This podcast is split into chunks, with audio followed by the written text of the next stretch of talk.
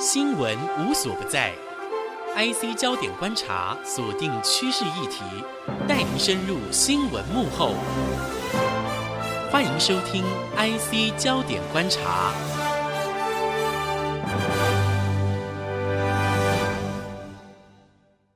这里是 IC 之音逐客广播 FM 九七点五，欢迎收听 IC 焦点观察，我是郭鸿章。美国总统拜登才就任几天。中共不止持续派出军机侵袭台湾西南空域，前几天中共的军事施压行动又有升级的趋势。根据国防部的统计资料，二十三号跟二十四号两天，中共总计派出二十八架的军机干扰我国西南空域，主要以战斗机、轰炸机为主，包括歼十六、歼十以及苏凯三十战机，还有轰六 K 型的轰炸机等等。我国空军战机也前往拦截，并且对共机广播驱离。美国新政府上任之后，首次针对中共这些对台武力施压的举动发出警告。在一月二十三号，由发言人普莱斯发布声明稿，主题为“中国对台军事施压，威胁区域和平稳定”。声明中指出，美国关切中国持续试图威吓台湾，并且敦促北京停止对台湾在军事、外交及经济上的施压，并转而与台湾民主选举产生的代表人士进行有意义的对话。该声明又说，美国会持续长久以来根据美中三个公报、台湾关系法对台六项保证承诺，持续协助台湾维持足够的自我防卫能力。美国对台湾的承诺坚若磐石，也致力维持台湾海峡及区域的和平与稳定。而几天之后，美国参议院于美东时间一月二十六号晚间，以七十八比二十二的高票，超过半数门槛通过美国国务卿布林肯的人事案。事实上，美国国务卿布林肯。日前在出席联邦参议院外交关系委员会的提名听证会上，就勾勒出美国的全球外交政策核心上仍然是以胜过中国为主，以确保美国在全球的领导地位。布林肯指出，美国的竞争对手主要是中国、俄罗斯以及其他国家，而且又以来自中国的威胁最为严峻。不过，布林肯相信美国有能力在防疫、气候变迁跟经贸议题上胜过中国。淡江大学外交与国际关系学系荣誉教授陈一新分析。布林肯对于美国与台湾关系方面的表述，有明显要淡化川普时期的做法，冷处理的动作，可以从布林肯、财政部长耶伦以及国防部长奥斯汀等人在参议院听证会的答询内容，就可以感受到拜登政府对台湾的态度不那么热络。陈新认为，这些迹象都显示出拜登政府内部立场一致，都不想打台湾牌，也有一点疏离台湾的感觉，我方必须谨慎应对。呃，我是觉得还是有冷处理或者淡化。淡化他的冷处理，从什么地方可以看出来淡化冷处理呢？比如说布林肯，我们都晓得他们不管是国防部长奥斯汀啊、耶伦啊，在参议院总是不会制造麻烦，让讲一些参议员不想听的话，对。但是呢，他们讲的有点点太跟台湾好像没有关系了，就太冷淡了。比如说他说：“哎，中共犯台，那那是一个错误，这是什么话？好像美不干美国的事一样。”那另外呢，说是美国会去帮助台湾加入国际组织，也完全没拿出办法来。这都是显示出布林肯呢，包括还有 Austin，Austin 就是我们会帮助台湾，呃，这个增加他们的防卫力量，这是空话，哎，也没什么办法都没有，也没有连甚至连这个这个 Austin 根本就是也不是东亚专家，他是中东专家，那根本就是没有完全没有细节，虽然说没细节了，国务卿那不必去注意那么多细节，但是总要提出一个方向办法来吧，比如说帮助台湾参加国际组织用什么办法，像这个那个 Pompeo 还说过要拿美国的工具，对。啊，至少拿出一些东西来。那么列人更讲得明白，说是台湾跟中国大陆比，当然台大陆利益大了，所以说美国要要管好第一阶段的中美贸易协议啊，美中贸易协议执行啊。啊，台湾的事情那就远得很了，早得很了。所以说这都是冷冷处理和淡化的为那种感觉。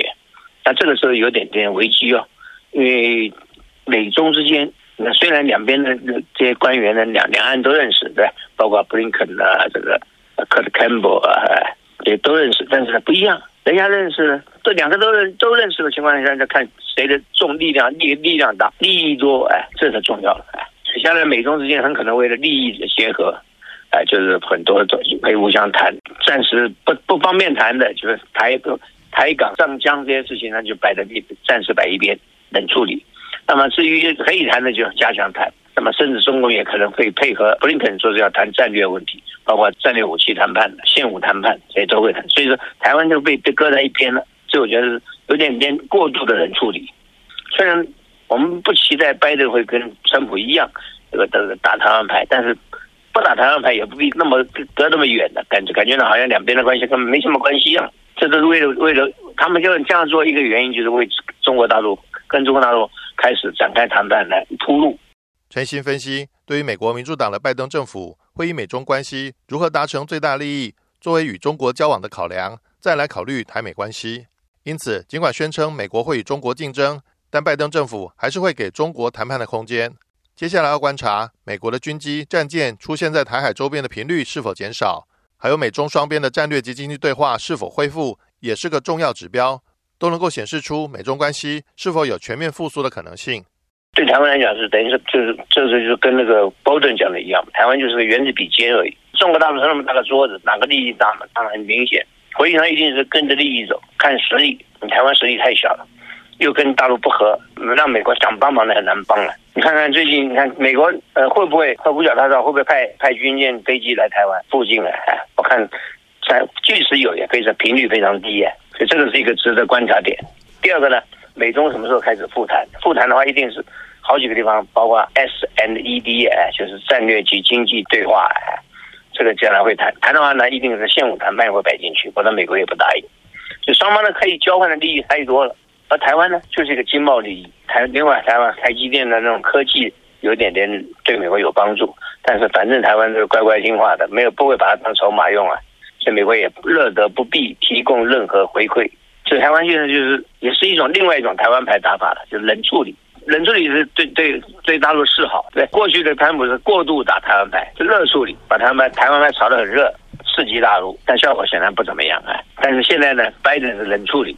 冷处理台湾，然后准备跟大陆热络起来。虽然不提反中，但是就是把大陆当做竞争、战略竞争对手啊，国际竞争的这个一个对象啊，啊等等，都是表面上延续反中，其实是要跟中国大陆大开大合的展开谈判。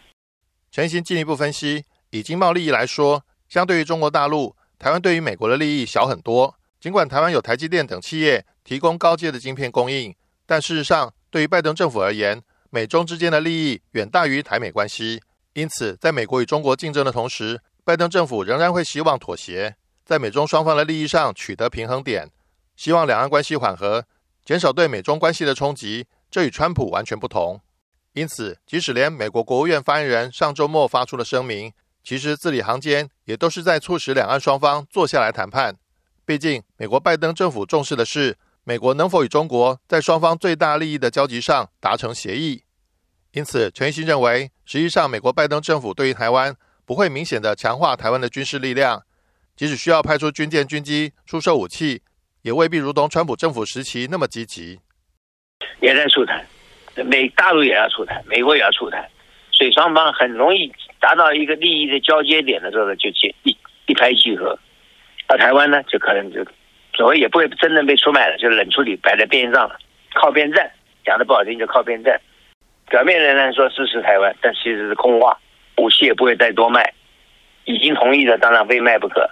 另外呢，有什么加强的也很难加强。官员派不派，派多少由拜登政府先决定。哎哎，大概也不会派出比成比那个川普政府成绩更高的，没这个必要，不需要刺激大陆。你看他连那个 BTA 都不刺激大陆，其他还会刺激大陆吗？呃，拜川普是以以唯恐刺不这个刺激不够。呃，加强加码刺激大陆，打台湾牌。呃，拜登是不想刺刺激大陆，只想用冷处理台湾问题来跟大陆打交道，这样达到实际利益。来透过盟国力量对大陆施点压力。